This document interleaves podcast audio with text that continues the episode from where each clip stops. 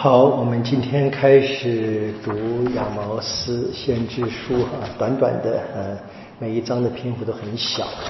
那一开始是介绍这个人嘛，他是个牧人。那这个牧人并不是说当君王或司祭那个呃，也是衍生性的这个隐喻性的牧，是他真的是个牧人，牧羊人，身份地位不高啊，就是一个。也可以说土包子了，这么讲好了，就是没什么受过什么太多这个直接的教育嘛。那我们回忆我们过去所读过的先知书，都是一些大概都是一些大人物啊，这些司机啊，比如说伊莎伊啊，在圣殿里面供职的啊，像达尼尔在放逐之地啊，这个特别被喜爱的赫泽克也是嘛，既是司机又是先知嘛，等等的。亚毛斯应该也是。很特别的，在这个相对的比较之下啊，这一个像我们大家很少看到这样的一个先知了啊。好，那他呢是在这个亚诺贝海的时代，他蒙召的哈。这边是亚诺贝海二世啊，二世大概是在耶稣前的七百五十年啊。那跟这个欧瑟亚有点重叠，我们刚读过欧瑟亚嘛哈，有点重叠。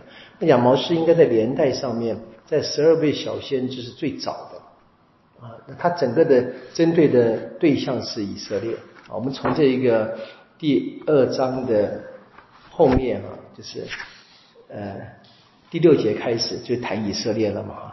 然后呢，第三章一开始以色列子民啊，针对以色列子民在那边责怪的，那一直都是出现。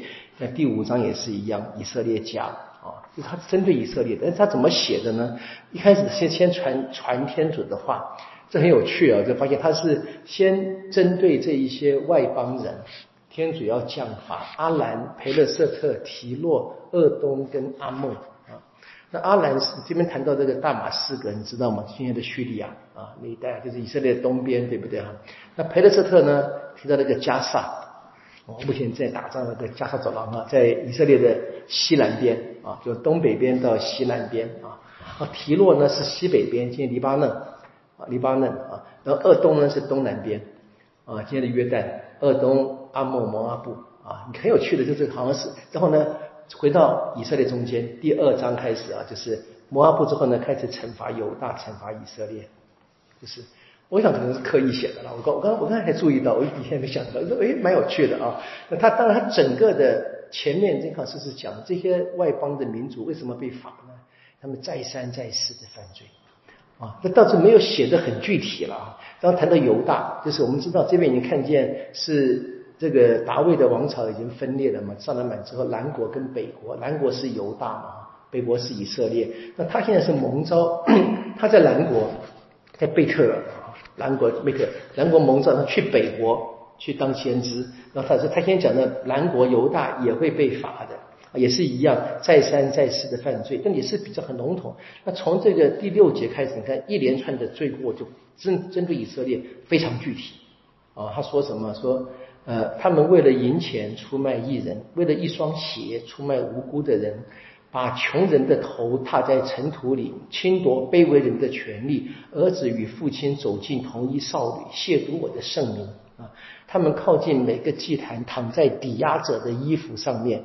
啊，他们在神庙内喝剥削者的酒。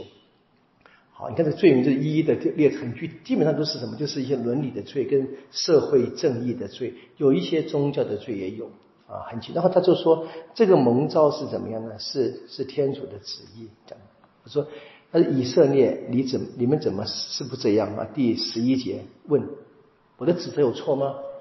是不是这样？承不承认？应该承认嘛。好，然后他继续讲了，但是呢，你们却叫什么献身者喝酒？这个是我们读过的，那个旧约有一些这个不道，他们他们向天主奉献，现他们是不喝酒的人啊，就是像像我们知道那个山松是不剪不剪头发。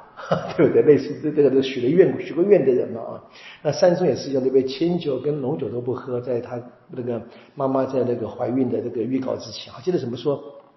好，要吩咐先知别传神言，他们不让先知们讲话啊，等等，也是非常具体。然后接着就第三章还继续责备的，啊，他看到先知的使命啊，这边很有趣，他说他说这一切人都是偶然的吗？他说世上一切种族啊，他说第二节哈，我只拣选你们因此呢，我特别惩罚，一定要惩罚你们的罪恶。好，然后说第第三节开始，两人如非预约，岂能同行？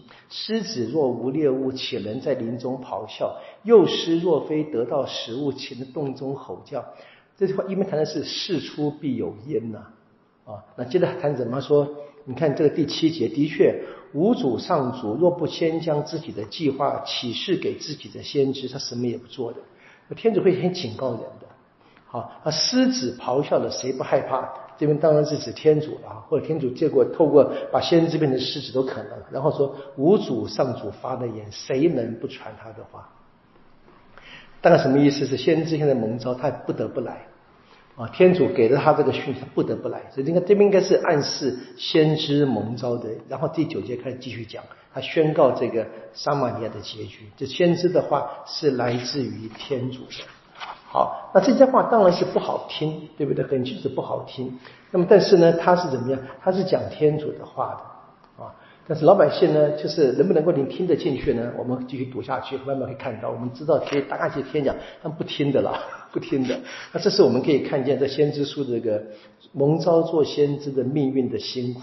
但是我们看见这个，在这个整个的写法里面呢，是很清清楚的。天主不会无缘无故的惩罚人的，而天主忍耐是。极度的啊，非常大的，已经在他再三再四的这个呃看着老百姓犯罪，那再三再四他已经忍耐三四次好几次了嘛，对不对？然后他现在怎么样？他下了命，他一定要惩罚。当然我们知道惩罚的目的还是为了让他们悔改啊。这是我们读的这个前面三章，我们会继续看第四章。啊，明天开始，那么继续是先知的话，他继续对以色列的这些责备，我们可以看。其实我我们已经很熟悉这个犹太历史了，我们读过这一个南国跟北国的历史，读过列王记上下，读过编年记上下，我们大概知道了先知要讲的内容。不过就听听看啊，很有趣的哈。那天主呢要惩罚人以前，其实还给了人最后一个机会嘛，派的先知来告诉他们啊，告诉他们要悔改啊。